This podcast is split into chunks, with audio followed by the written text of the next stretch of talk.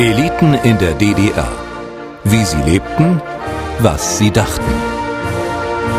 Über die Mächtigen in der DDR ist viel geschrieben und erzählt worden. Über die Staatsratsvorsitzenden Walter Ulbricht, Erich Honecker oder Egon Krenz, die Stasi, das Politbüro.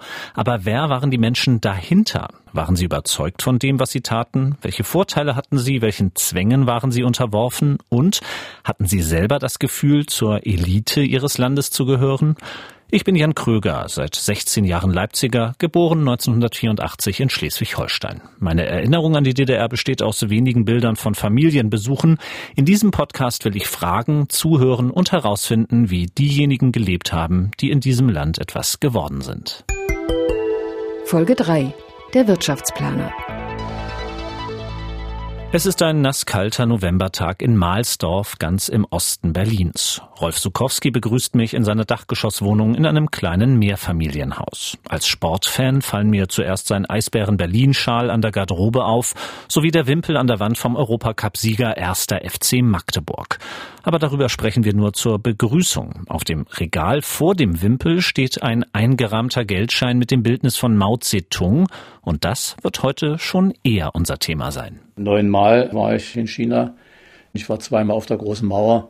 Das war mein, mein Beruf so wie viele andere Außenhändler ja auch ständig draußen waren. Der vielleicht größte Tag für Rolf Sukowski war der 23. Oktober 1986. Auch davon erzählen die Souvenirs in seinem Arbeitszimmer. Da hängt das Zertifikat von seinem Besuch an der chinesischen Mauer und ein Foto von jenem Tag. Rolf Sukowski inmitten einer kleinen DDR-Delegation, vorne in der Mitte Erich Honecker. Der war auf Staatsbesuch in der Volksrepublik China und Rolf Zukowski gehörte zu denen, die das möglich gemacht hatten. Er war der China-Experte in der staatlichen Plankommission. Die Rede war von einem historischen Besuch, denn China und die DDR waren nur auf dem Papier Bruderstaaten.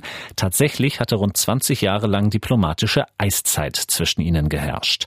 Erst als sich China wirtschaftlich öffnete, kamen Leute wie Rolf Sukowski ins Land, um Vertrauen aufzubauen und um sich die Anfänge dessen anzuschauen, was heute die zweitgrößte Volkswirtschaft der Welt ist. Die staatliche Plankommission war zuständig für das, was man heute als Sherpa nennt. Ja, wenn, wenn Frau Merkel hat sie immer ihren Sherpa, der ist, glaube ich, im Finanzministerium angesiedelt. Interessanterweise das gleiche Gebäude, wo also auch der Sherpa zu DDR-Zeiten angesiedelt war. Wir haben dann äh, die Beratungen vorbereitet. Und gerade bei China hatte ich natürlich die Gelegenheit, sehr viel selbstständig zu machen, weil das war Neuland. Und da konnte man viele Ideen, die man irgendwo aufgegriffen hatte, äh, konnte man befördern. Man stieß überall auf offene Ohren, weil jeder wollte irgendwie mit China was zu tun haben. Und äh, deshalb war das aus meiner Sicht meine angenehmste und schönste Arbeitszeit. Sie haben eben gesagt, ähm, jeder war heiß darauf, oder sinngemäß, jeder war heiß darauf, äh, mit China zusammenzuarbeiten. Wer war es speziell? Äh, zum Schluss waren es alle. Es war ein Gedrängele. Jeder musste unbedingt mal, also jeder, ich meine jetzt auf einer Ministerebene, äh, musste irgendwie mal nach China, e-, egal wie.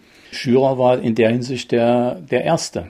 Der Erste aus der Parteispitze seit ich glaube, 20 Jahren oder sowas, der wieder in China war. Also war eine politisch hochbrisante äh, Reise. Ja, danach drängelten alle, wollten alle irgendwo hin und der Höhepunkt war ja dann der, der Honecker-Besuch. Was in diese Zeit reinfällt, ist ja die zumindest wirtschaftliche Öffnung der Volksrepublik China, die ja ab 78, 79 unter Deng Xiaoping eingesetzt hat. Ähm, wie haben Sie die damals wahrgenommen? Also eine unserer ersten Aufgaben war, mit einer Studiendelegation vier Wochen die Küstenstädte abzufahren nach der Öffnung. Das fing ja an, die offenen Küstenstädte und zu gucken, was machen die dort eigentlich? Was verbirgt sich hinter dieser Öffnungspolitik? Und da sind wir dann von oben von Dalien im Norden bis nach Kanton, sind wir da, die Delegation, wir waren glaube ich drei oder vier Leute, abgeklappert und haben dort mit den Gouverneuren, den Bürgermeistern und so weiter uns unterhalten, haben auch die Wirtschaftszonen angeguckt die sie da gemacht hatten. Ganz primitiv, ganz am Anfang. Ich weiß, wir waren in einem kleinen Dorf, wo die ersten Baukräne sich drehten. Dieses Dorf hieß Shenzhen. Jetzt ist es Little Hong Kong. Also da hat man uns direkt äh, geschickt und hat gesagt, guckt mal, was da passiert. Ja, was unter anderem passierte, war ja zum Beispiel ähm, Einkommen, die nach Leistungen bezahlt wird. Also dass zum Beispiel ein hochrangiger oder ein guter Forscher mehr verdienen darf als der Institutsleiter zum Beispiel. Oder dass äh, Preise nicht mehr zentral festgesetzt werden, immer weniger Preise zumindest nicht. Waren das Ideen, äh, wo Sie drüber nachgedacht haben, Mensch, das wären Sachen, die auch in der DDR für einen richtigen Schritt sorgen würden? Also ich nicht, aber es gab ja in der Plankommission auch durchaus Ideen, dass man die Preispolitik verändern muss. Dass es nicht sein kann, dass ein Brot so billig ist, dass es billiger ist, als Hühnerfutter zu kaufen, deshalb das Brot verfüttert wird. Aber die sind ja alle in der Schublade gelandet, wie man anschließend dann äh, erfahren hat, weil das äh, Politbüro das natürlich nicht wollte. Aber die Gedanken gab es schon. Ob die nur durch China jetzt mitgeprägt waren, das vermag ich jetzt nicht zu beurteilen. Äh, wir haben das zumindest äh, aufgeschrieben und äh, mit Sicherheit ist, ist dieser Bericht dann auch ins ZK gegangen. Worin bestanden dann die wirtschaftlichen Beziehungen zwischen der DDR und der Volksrepublik? Naja, am Anfang war es so, also die, die wurden ja abgewickelt auf Basis Schweizer Franken. Im gegenseitiger Verrechnung, man musste also nicht, nicht Cash bezahlen. Und ich kann mich erinnern an ein Gespräch, äh, da war der ich glaube, der Vorsitzende der, der Plankommission oder der Vorsitzende der Wirtschaftskommission, also einer von beiden war bei, bei Schürer. Und da ging es darum, die Chinesen wollten Tagebauausrüstung haben und haben sofort durchblicken lassen. Sie hätten also auch mit der bundesdeutschen Firma verhandelt und da bekämen sie einen guten Kredit dafür. Wie denn die DDR zu einem solchen Kredit stünde. Und da hat Schüre gesagt, bei uns nicht. Aber eins kann ich dir garantieren. Das Schiff, das die Tageausbauausrüstung nach Shanghai bringt, nimmt auf den Rückweg von euch Produkte mit. Das heißt, ihr könnt sofort bezahlen und müsst euch nicht verschulden. Und da nun China interessante Rohstoffe hat, wir haben mal ewig lange über das Thema seltene Ehren verhandelt, war das Warenlieferung aus der DDR und äh, auf den Rückweg dann eben bestimmte Rohstoffe, die für uns interessant waren. Unter anderem kann ich mich erinnern, spielt das Thema Soja da, da irgendwo mit, äh, mit einer Rolle. Aber da der chinesische Markt so groß ist, konnten wir den natürlich nie bedienen. Das war bei Kühlfahrzeugen, Waggonbau deshalb, äh, Mähdrescher äh, wollten sie haben. Da ging es dann zu sagen, okay, wir können diese Zahlen nicht bringen, wir verkaufen euch das Know-how. Da sind waggonweise Dokumente dann äh, verschifft worden, übersetzt worden, verschifft worden. Und ihr zieht die Produktion selber auf.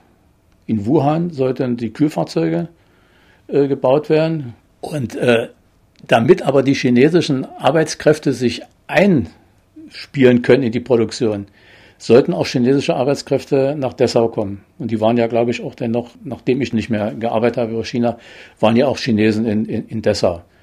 Sodass das dann auch mehr dann in solche äh, Technologietransfer dann, dann überging. Also letzten Endes ähnlich das, was auch ähm, China ja auch schon mehrere Jahre zuvor mit äh, Westdeutschland und anderen ja, westlichen ja. Ländern angefangen hatte. Äh, VW, merkte man, VW dieses, war schon da, ja. Hatte man da das Gefühl, in China zu spät zu kommen?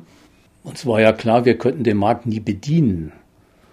Und äh, ob da nur ein, ein, ein Futterneid entstanden ist, zu sagen, oh, jetzt müssen wir aber auch unbedingt, um, um den Westdeutschen da das Wasser abzugraben, glaube ich eigentlich eher, eher nicht. Denn wir hatten keine Absatzsorgen.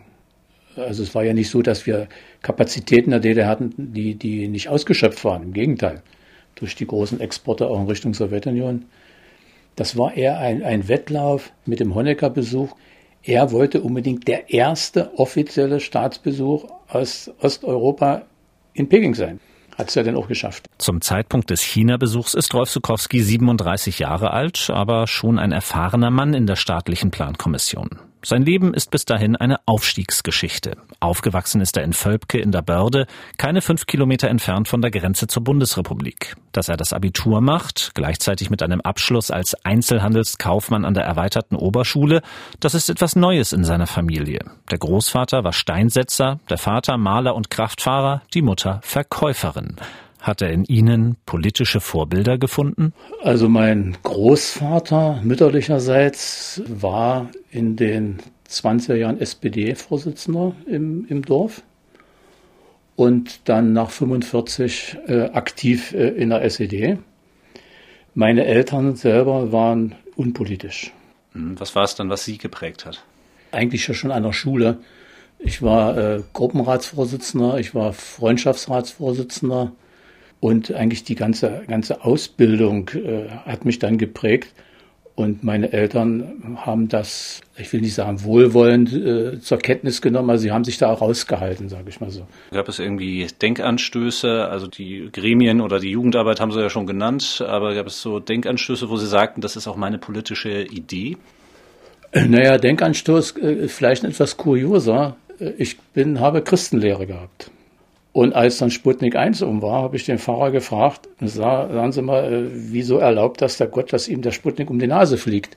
Darauf hat er keine Antwort gehabt. Und als dann die Jugendweihe anstand, hat der Pfarrer gesagt, entweder Konfirmation oder Jugendweihe, beides geht nicht. Und damit war das Thema Kirche endgültig dann durch. Das war vielleicht so ein Aha-Effekt im sehr jungen Alter, also 14, 15 ungefähr.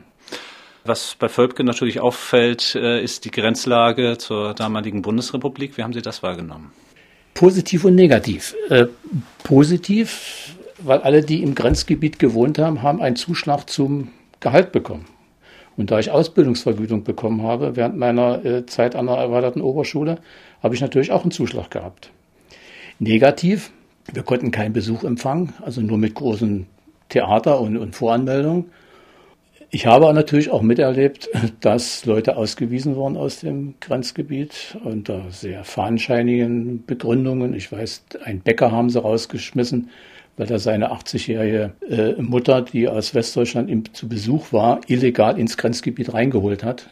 Das war natürlich auch für die Dorfbevölkerung völlig unverständlich. Hat aber jetzt an Ihrer politischen Überzeugung wenig geändert. Das war nach 14 Tagen war das dann kein Thema mehr. Also es hat sich jetzt nicht irgendwie so eingeprägt und, und daraus dann irgendwie einen Widerstandswillen geweckt oder sowas. Können Sie sich trotzdem an äh, Gewissensfragen erinnern, die jetzt Sie auch persönlich betroffen haben, äh, wie es einem ganz normal ist in einem solchen System für jeden Bürger?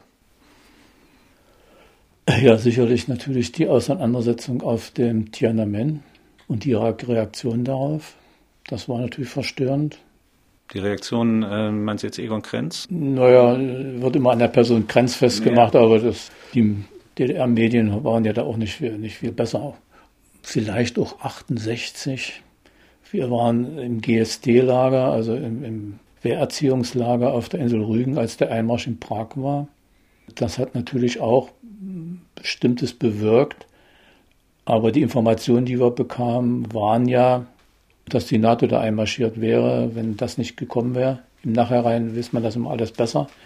Das hat sicherlich einen gewissen Eindruck gemacht, aber das ist dann alles wieder durch die Ereignisse irgendwie überdeckt worden. Das hat jetzt nicht in, in, in lebenslangen Zweifel irgendwo gesetzt, wie das bei anderen vielleicht der Fall war. Weil eben die Überzeugung da war, eigentlich ist es was Gutes, was wir hier machen. Ja. So bewertet er lange Zeit auch seine Arbeit in der Plankommission. Die Behörde unter ihrem langjährigen Leiter Gerhard Schürer prägt den Alltag der DDR-Bürger. Im Betrieb, weil sie über die Erfüllung der Wirtschaftspläne wacht und beim Einkaufen, weil sie für die Warenversorgung verantwortlich ist. Beides ist ein ständiger Kampf. Doch mit diesen Alltagssorgen muss sich Rolf Sukowski kaum befassen, seit er 1976 in der Plankommission angefangen hat. In der Abteilung Internationale Zusammenarbeit knüpft er Beziehungen nach China und in andere asiatische Länder. Erst wenige Monate nach dem Honecker-Besuch in der Volksrepublik ändert sich das. Dabei ist es formal sogar eine Beförderung. Rolf Sukowski leitet ab 1987 den Sektor RGW. Im Rat für gegenseitige Wirtschaftshilfe sind die sozialistischen Länder Osteuropas versammelt. Von vereint kann Ende der 80er Jahre keine Rede mehr sein. Die einen blicken schon offen nach Westen, die nächsten wollen auf den Kurs von Michail Gorbatschow in der Sowjetunion setzen und andere wollen beides nicht. So erlebt es Rolf Sukowski. Also in der Zeit, wo ich dafür zuständig war, wurden an Spezialisierungsprogrammen gearbeitet. Welches Land soll sich auf was spezialisieren? Tatra-Straßenbahn aus der Tschechoslowakei, die Icarus-Busse kommen dorther. Das sollte also dann vertieft werden. Und da gab es eben sehr, sehr harte und erbitterte äh, Diskussionen darüber, weil die Interessen der Länder waren schon sehr unterschiedlich. Und es gab da schon Ansätze, dass einige Länder gerne auf konvertierbare Währung umstellen wollten. Und da haben wir den Ungarn gesagt, ihr glaubt doch wohl nicht, dass wir gegen Dollar äh, Icarus-Busse kaufen, dann können wir sie ja gleich bei MAN kaufen. Und eure Pfirsichdosen aus Bulgarien, die werden wir dann auch nicht nehmen. Also das war, schon abzusehen. Und dann ist auch die UdSSR umgeschwenkt und hat, kam auch auf die Idee, wir könnten unser Erdöl ja vielleicht auch gegen harte Währung verkaufen.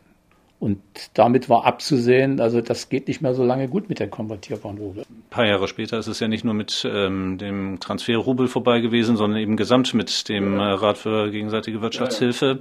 Ähm, Sie sagen schon, das war im Grunde ein bisschen abzusehen. Ähm, wie haben Sie das damals begleitet oder wahrgenommen?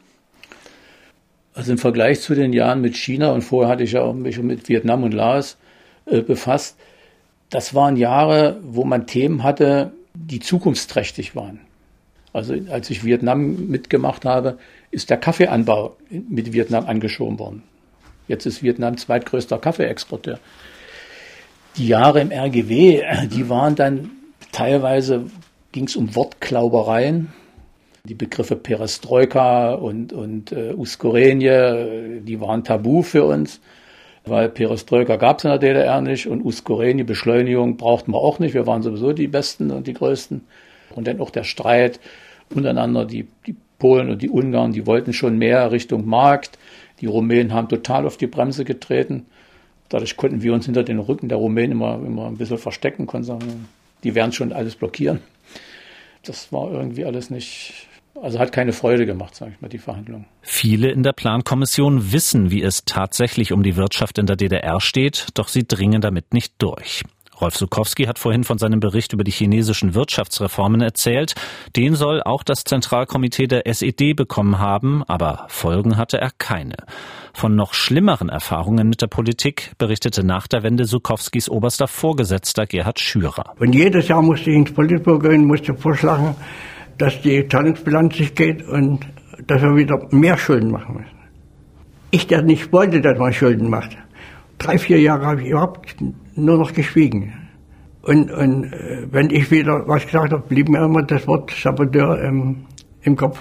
Wenn einer der führenden wirtschaftlichen Köpfe der DDR sich als Saboteur mundtot machen lässt, hat dann auch Rolf Sukowski innerhalb der Plankommission Ähnliches zu spüren bekommen? Äh, ich habe mal meinem Abteilungsleiter gesagt, und das war ja sehr erbost drüber, ein Glück, dass ich nichts mit Planung zu tun habe. Weil wir im internationalen Bereich waren von diesen ganzen Planungsprozessen operativ abgekoppelt. Diese ganze operative Jahresplanung und Fünfjahresplanung, da waren wir nicht involviert. Demzufolge waren auch bestimmte Informationen, okay, die kriegte man so auf dem Flur mit. Also wenn ich LKWs brauchte für Vietnam, musste man natürlich mit dem Bilanzierer äh, reden, der für die W50 zuständig war. Und da kriegte man ja mit, dass das hinten und vorne nicht reichte äh, an, an der Produktion. Was waren dann die Pläne, die Sie vorlegen mussten? Ich selber war zuständig für die Plankoordinierung zwischen der DDR und Rumänien und war Gesamtkoordinator bei uns in der Abteilung für alle Plankoordinierung außer UdSSR, weil das eine eigenständige Abteilung war. Da mussten wir für fünf Jahre äh, faktisch die Warnlisten äh, abstimmen. Nachher rein fasst man sich an den Kopf, ja. Also äh, sechs Jahre im Voraus bis zum letzten Hosenknopf äh, Warnlisten abzustimmen. Jeder hat seine heiße Ware. Die wollten unbedingt Wein in, in Flaschen verkaufen. Wir wollten aber unbedingt losen Wein haben. Warum? Mag sich der Weinkenner damit befassen, warum wir losen Wein haben wollten und nicht schon abgefüllten in Flaschen. Das heißt, ähm, es war, befand sich so ein bisschen außerhalb von dem, was so landläufig für den DDR-Bürger die staatliche Plankommission ja. war. Punktuell waren wir einbezogen. Also um diese Jahreszeit zum Beispiel war immer bei uns ein Thema, wir brauchen Gänse. Wo kriegen wir die her? Ungarn und Polen.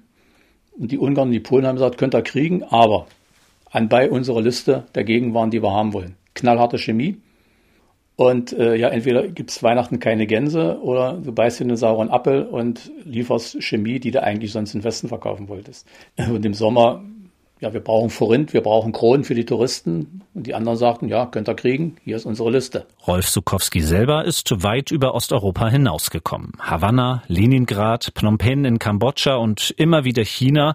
Nur die wenigsten DDR-Bürger konnten solche Stationen vorweisen. Doch abgesehen davon, sagt Rolf Sukowski, hat er sehr einfach gelebt. Was da natürlich auffällt im Unterschied zu den meisten DDR-Bürgern, äh, sind die Reisen, die sie machen konnten. Zwar beruflich, aber sie konnten ja eben doch das Land äh, verlassen. Wohin hat es Sie verschlagen? Ich glaube, neunmal war ich, äh, war ich in China. Das galt als nicht sozialistisches Wirtschaftsgebiet, zumal auch die Flüge über Westterritorium äh, gingen. Ansonsten war ich in, in, in Prag, Sofia, also da konnte auch jeder DDR-Bürger hin. Das ist klar, ja. Aber China natürlich, äh, war es schwieriger. Ja. Das, ist, das ist völlig klar. Ja. Und äh, das sind natürlich Dimensionen, äh, die man da hat. Wir waren im Norden in der Mandschurei. Ich war in der inneren Mongolei. Das ist wieder ganz was anderes. Äh, Kanton im Süden ist, ist wieder eine Welt für sich. Und ein paar kulturelle Höhepunkte haben wir natürlich auch gesehen. Ich war zweimal auf der Großen Mauer. Ja, bei den Tonkriegern waren wir. Äh, es ist schon sehr beeindruckend. Haben Sie sich durch diese Möglichkeit, das zu sehen, privilegiert gefühlt, jetzt verglichen mit ähm, dem Durchschnittsbürger in der DDR?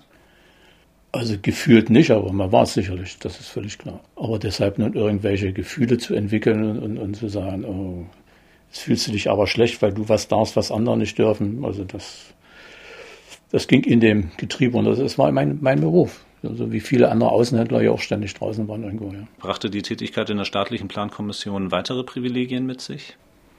Wüsste ich jetzt äh, eigentlich keine.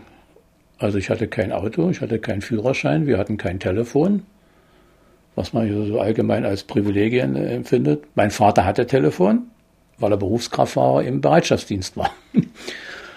äh, das hatten wir nicht.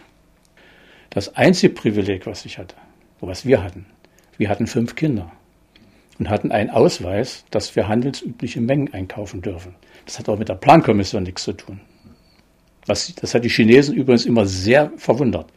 Die haben ab zweiten Kind sanktioniert und ich habe mir mal einen Ausweis gesagt, hier, und ich werde privilegiert mit fünf Kindern. Was für eine Wohnung oder was für ein Haus haben Sie gelebt? Denn Wohnraum war ja auch wiederum ein Thema in der DDR. Er hatte ein, ein, ein Familienhaus. Das hatten wir aber schon bekommen, bevor ich in der Plankommission war. Ich glaube, wir waren zu siebt auf, heute würde man es umrechnen, auf 50 Quadratmeter. Und die hatte ich eingetauscht gegen meine Einraumwohnung. Einraumwohnung gegen ein Familienhaus. Eins zu eins, ganz fairer Tausch. Wenn es um seine Biografie in der DDR geht, kommt Rolf Sukowski eines immer wieder in den Sinn. Ich war immer der Jüngste. Mit 27 war er der Jüngste, als er in der Plankommission anfing, und mit 41 ist er immer noch vergleichsweise jung, als seine Beamtenlaufbahn abrupt vorbei ist. Das Ende der staatlichen Plankommission kommt schnell. Noch wenige Tage vor dem Mauerfall drängt Gerhard Schürer auf Reformen. Dem Politbüro legt er eine Analyse vor, die ein desolates Bild der DDR-Wirtschaft aufzeigt. Dieser Schürer-Bericht wird später zu einer oft zitierten Quelle, wenn es um die Zahlungsfähigkeit der DDR kurz vor ihrem Ende geht. Doch Schürer äußert auch öffentlich Kritik und Selbstkritik, wie hier Anfang November 1989 bei einem Betriebsbesuch, den der DDR-Rundfunk mitschneidet. Ich glaube, wir haben überhaupt im Moment zu viel Kontrollkräfte und zu wenig direkt produktiv und konstruktiv arbeitende Menschen, die die Lage verändern, die eingestellt ist. Ich beziehe hier meine eigenen Kontrollkräfte ein. Wir glauben überhaupt, dass auf dieser produktiven Basis, die wir in der Volkswirtschaft haben, ein zu großer Überbau lastet und wir vor der dringenden Notwendigkeit stehen, aufgrund der Gesamtleistung, die wir zu vollbringen haben, hier eine Änderung vorzunehmen. Waren Sie damit auch gemeint, als jemand, der in der Behörde gearbeitet hat? Heute würde man sagen Bürokratieabbau. Also ich vermute mal, in diese Richtung geht das. Äh, klar war auch die DDR bürokratisch, das ist äh, völlig normal, dass er das damit meinte, dass so viele Leute in der Verwaltung sind und, und mehr müssten in die Produktion gehen, denn es war ja ständig Arbeitskräftemangel. Würden Sie sich im Nachhinein davon angesprochen fühlen? Äh, also das würde ja bedeuten, ich würde mich im Nachhinein als überflüssig empfinden in meiner Tätigkeit.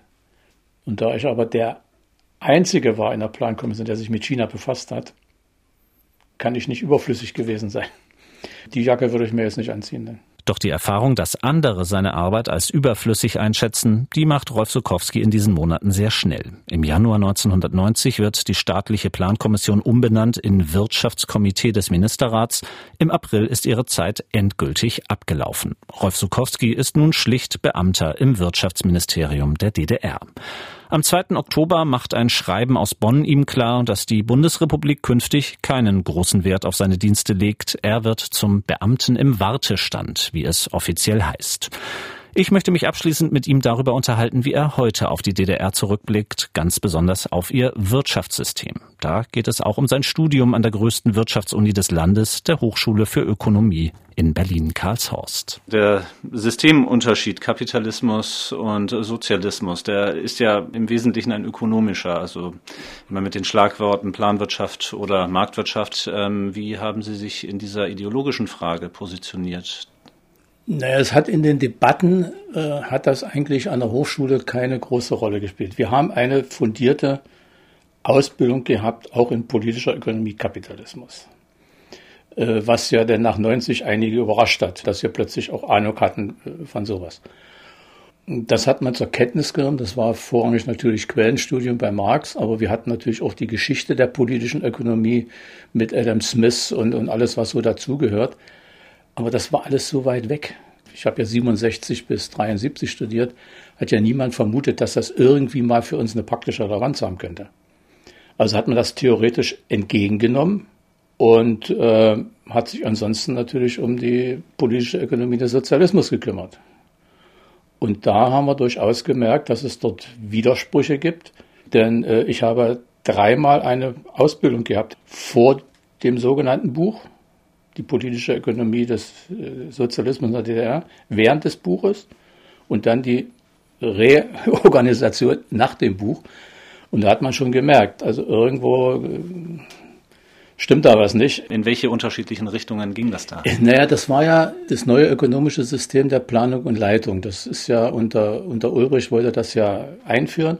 Dann kam dieses Buch und äh, so wie sich im Nachhinein herausstellte, ist diese ganze Reform von Moskau zurückgepfiffen worden. Und damit war auch das Buch hinfällig. Und da das Buch zwar von Wissenschaftlern geschrieben war, aber das Vorwort war das halbe Politbüro drin, war es natürlich eindeutig politisch sehr stark gefärbt. Und als die Reform dann zurückgedreht wurde, es sollte ja in Richtung mehr in Warenwirtschaft gehen, also auch ein paar will nicht sagen marktwirtschaftliche Elemente, aber doch zumindest ein paar, die über die klassische Planwirtschaft hinausgehen, sollten ja eingeführt werden.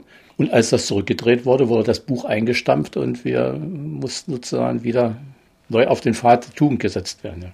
Der Vergleich Planwirtschaft, Marktwirtschaft, ähm, wie fiel dann Ihre Analyse knapp 25 Jahre später aus, Anfang der 90er? Na, also im Nachhinein betrachtet kann man der Planwirtschaft natürlich auch durchaus was Positives abgewinnen. Ob in der Planwirtschaft so ein Chaos eingetreten wäre mit Schutzmasken und, und Schutzbekleidung, wage ich mal zu bezweifeln. Da hätte man stärker durchregiert und das nicht einfach so dem Markt überlassen. In der Endkonsequenz muss man sagen, der Planwirtschaft hätte mehr Markt gut getan, aber der Marktwirtschaft würde auch ein bisschen mehr Plan gut tun. Wo denn, an welcher Stelle? Also Sie haben jetzt eben das Beispiel schon genannt. Ähm, nun war Beschaffung auch für die DDR immer ein Problem und Sie hatten die These aufgeworfen, in manchen Fällen wäre mehr Planwirtschaft gut, in welchen? Wohnungsbau zum Beispiel. Würde mir jetzt spontan einfallen, dass da vielleicht doch mehr auch von, von zentralerer Stelle gemacht wird. Aber meinen Sie damit Wohnungsbau, wie jetzt zum Beispiel das Wohnungsbauprogramm in der DDR 70er und 80er, das ja auch seine klaren Defizite hatte, wenn es um, also als Leipziger weiß man, wovon man spricht, wenn ja, man die ja, Innenstadt ich weiß, ich, ich, äh, das hat auch jedes Jahr in der Auswertung der Leipziger Messe war immer ein Punkt, wir müssen Leipzig was machen, die Stadt fällt zusammen. Ich war selber zur Leipziger Messe und habe in so einem Abrisshaus äh, da wohnen müssen, während meine Gäste im Astoria gewohnt haben. Äh, das ist, das ist völlig klar. Wo Licht ist, ist auch immer Schatten. Hat Rolf Sukowski nun einfach nur gut gewusst, wo das Licht war, schlicht das Beste aus seinen Möglichkeiten gemacht, oder hat er beim Schatten nicht so genau hinsehen wollen? Vielleicht stimmt beides. Seine grundsätzliche Überzeugung ist jedenfalls geblieben. Heute leitet Rolf Sukowski ehrenamtlich den offenen Wirtschaftsverband von kleinen und mittleren Unternehmen, Freiberuflern und Selbstständigen, ein Wirtschaftsverband, der der Linkspartei nahesteht. Er selbst ist nach 1990 kein Beamter im Wartestand geblieben. Er hat sich selbstständig gemacht. Unter anderem ist er bis heute Berater in der Lohnsteuerhilfe. Auch als freiberuflicher Wirtschaftsdozent hat er gearbeitet an der Berliner Hochschule für Technik und Wirtschaft und das für Rolf Sukowski durchaus etwas Ironisches, denn damit hat er in denselben Räumen gelehrt, in denen er zu DDR-Zeiten studiert hat. In der nächsten Folge unseres Podcasts werden wir ins Hotel gehen. Dann spricht meine Kollegin Katrin Knabe mit jemandem, der auch einmal der Jüngste war. Bertram Thieme war jüngster Direktor eines Interhotels in der DDR. Ab 1977 leitete er das Vorzeigehotel der Stadt Halle. Eliten in der DDR. Der Podcast erscheint jeden Monat auf mdraktuell.de, in der ARD Audiothek, bei YouTube und überall, wo es Podcasts gibt.